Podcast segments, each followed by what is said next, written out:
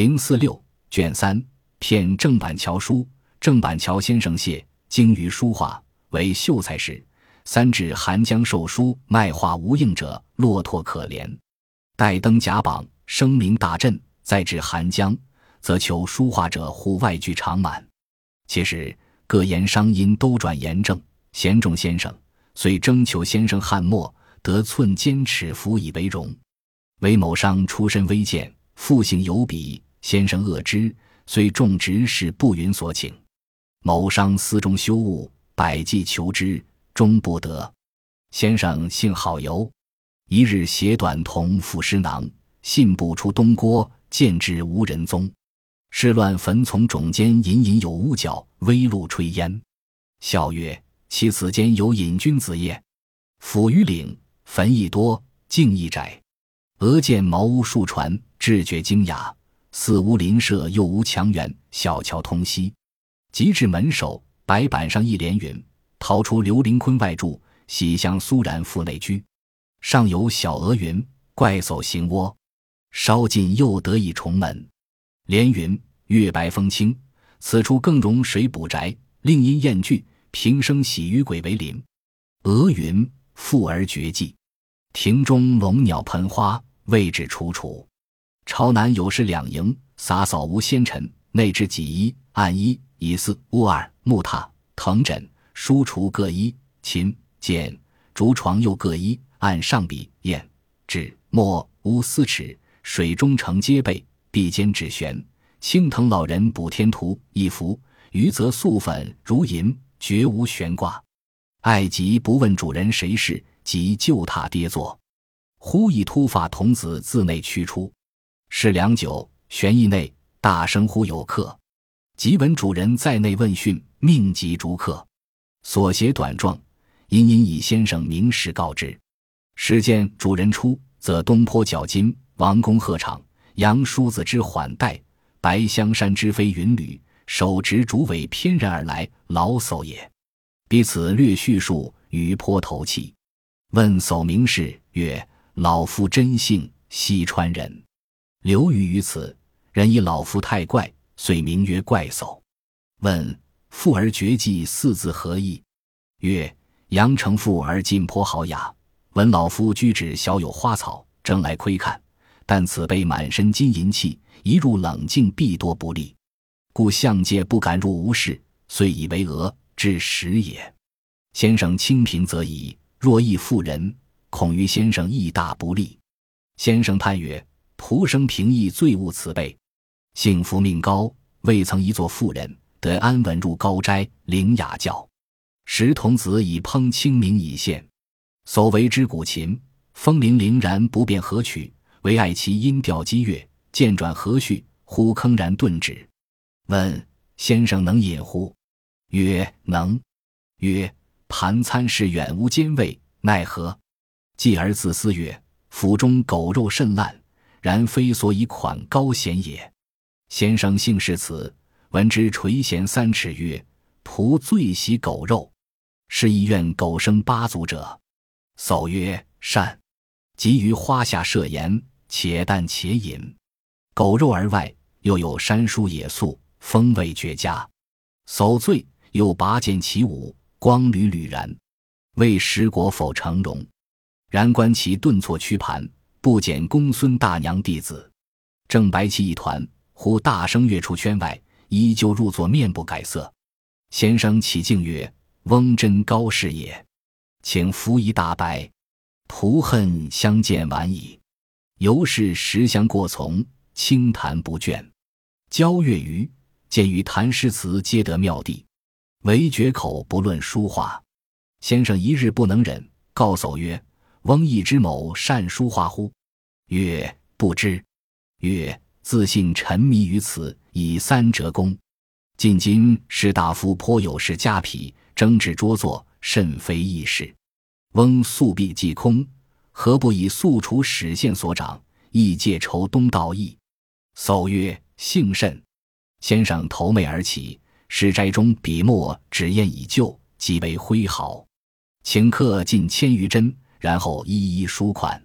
叟曰：“小泉乃怪叟字，请赐乎容甚。”先生诧曰：“何翁雅人？”与剑商某甲同号。叟曰：“鲁有两层参，同名何害？要有清浊之辩耳。”先生信以为真，即书小泉之字与之。叟曰：“莫报非常。”从此挥声蓬荜，然不可妄语伤人，恐此辈皮相不能辨珠玉，徒损清明耳。先生然之，玄又畅饮归，后夸数于众。众谓韩江相无此人，公所见得无妖媚乎？且彼处从葬真莽相无居人，明当同房以驱所宜。一尘众过携去，则茅舍全无，唯一湾流水，满地摇河而已。先生大惊，以为遇鬼。玄豁然悟曰：“商人狡快，竟能仿萧逸故事，传我书画也。归世人前真某商家，则以满壁悬挂，墨沈淋漓，犹未干也。郑板桥名谢，精于书画，作秀才时，曾经三次到韩江去售书卖画，都没有人买，落魄可怜。等到他荣登甲榜，声名大振，再到韩江时。”前来求书画的人非常多，尤其是盐商，因为他们都赚盐政，于是争相来求先生的翰墨，以得到先生的墨宝为荣。有位盐商名声不好，先生很看不起他。虽然这个人用重金求购，先生仍然不肯给他。盐商想尽了办法，最终也没能得到先生的字画。先生生性好游，一天他又带着童子，背着诗囊出了城。渐渐地走到了一个没人居住的地方，先生发现乱坟岗间隐隐约约有屋角，微露炊烟。先生笑道：“难道这里有隐士吗？”于是他们越过山岭，发现了更多的坟，道路也越来越窄了。一会儿，他们看见了几间茅屋，那茅屋建造的很精雅，四周没有邻居，也没有墙垣，有一座小桥横在小溪上。茅屋门前白板上有一副对联，上面写着。逃出刘灵坤外住，喜向苏然腹内居。横批为“怪叟行窝”。先生又进了一重门，上面有对联写着：“月白风清，此处更容水补宅。另因厌惧，平生喜与鬼为邻。”横批为“富而绝迹”。庭院中有龙鸟盆花，位置得当。朝南有两个屋子，打扫得非常干净。里面有一个茶几，一个案子，四把椅子，二个屋子。木榻、藤枕、书橱各有一个，琴、剑、竹床等又各有一个。案上笔、砚、纸、墨、乌丝尺、水中程等全都备着。墙壁上只挂着一幅青藤老人补天图，余下的地方都是空白。先生很高兴，不跟主人打招呼就坐了下来。忽然有一个突发的童子从里面出来，看了先生一眼，马上跑回屋里，大声喊：“有客人来了！”先生听见主人在屋里问话，主人是让童子把客人赶出去。先生的童子向主人说出了先生的名事，主人才答应出来。主人头戴东坡角巾，身穿王公鹤氅，腰系杨梳子缓带，脚蹬白香山飞云履，手执竹尾翩然而来。原来是一位老叟，两人彼此寒暄，非常投机。先生问老叟名士，老叟说：“老夫姓甄。”西川人流落到这里，人们认为老夫太怪，都叫我怪叟。先生问：“富而绝迹”四个字是什么意思？老叟说：“阳城的富人喜欢附庸风雅，听说老夫的住处有些花草，都争相来看。但这些人满身金银器，必然扰我清静，所以我就告诫他们不许进我的屋子，便写了那个横幅，表明我的意思。先生清贫就算了，如果也是富人，恐怕先生……”先生感叹道：“我生平也最厌恶这些人。值得庆幸的是，我不是富人，才能进到您的高斋中恭领雅教。当时童子已经烹好清明茶献上来，老叟为先生鼓琴，风铃铃然，让人分辨不出是哪首曲子，只能享受其音调的激越。琴声渐渐转和煦，又忽然铿然止住。老叟问：‘先生能喝酒吗？’先生说：‘能。’老叟说：“乡间的粗茶淡饭招待您，希望您别介意。”随后又自言自语地说：“府中的狗肉烂了，但却不能用来款待高贤的人啊！先生最喜欢吃狗肉，听后立即垂涎三尺，说：“我最喜欢狗肉，所以希望狗能长八只脚啊！”老叟说：“好。”说完就在花下设宴，边吃边喝。桌上除了狗肉，还有些山中的蔬菜和野味，香气扑鼻。老叟最后又拔剑起舞，光缕缕然。先生看得入神，认为老叟的剑舞不减公孙大娘弟子的气势。老叟身上绕着一团白气，忽然他大叫一声，跃出圈外，依旧入座，面不改色。先生起敬说道：“您真是高士呀，咱们真是恨相见晚啊！”两人轻谈不倦，老叟所论的诗词歌赋，句句深得妙谛，只是绝口不论书画。先生忍不住告诉老叟说：“您知道我善于书画吗？”